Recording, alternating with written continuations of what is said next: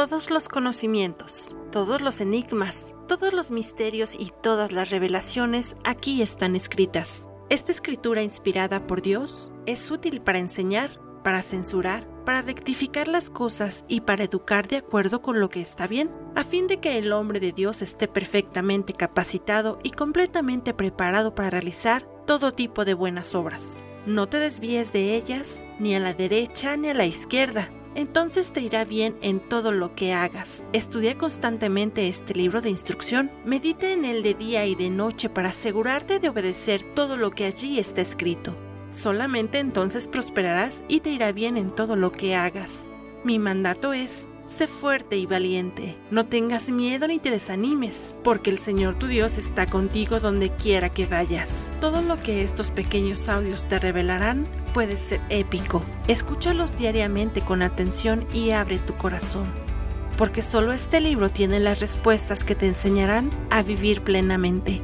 La vid verdadera Ministerio sin Paredes presenta Bocaditos de Sabiduría. Hola, ¿qué tal? ¿Cómo te encuentras hoy?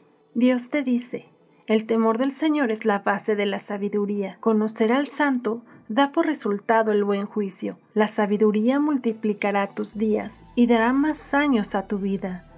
Si te haces sabio, serás tú quien se beneficie. Si desprecias la sabiduría, serás tú quien sufra. El temor es el instinto que lleva a un sujeto a tratar de escapar de aquello que considera arriesgado, peligroso o dañino.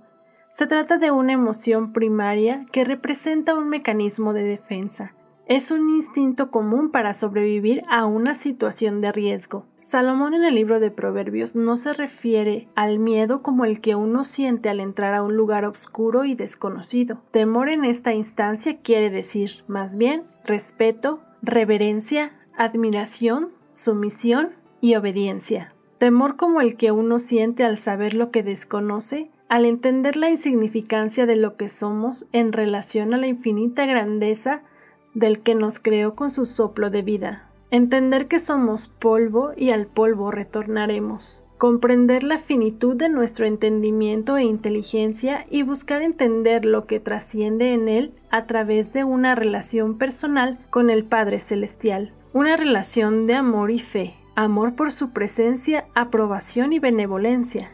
Fe en su palabra y en sus promesas. En algunas ocasiones el despertar ocurre como resultado de una búsqueda intencional y sincera de la verdad, búsqueda que culmina y se reanuda de una manera más profunda cuando reconocemos que no hay nada que podamos hacer para merecer la gracia y el amor de Dios. Búsqueda que nos reviste de humildad y agradecimiento cuando entendemos que Él nos llamó a ser sabios y esa es la única razón por la que podemos llegar a temerle y consecuentemente vivir sabiamente.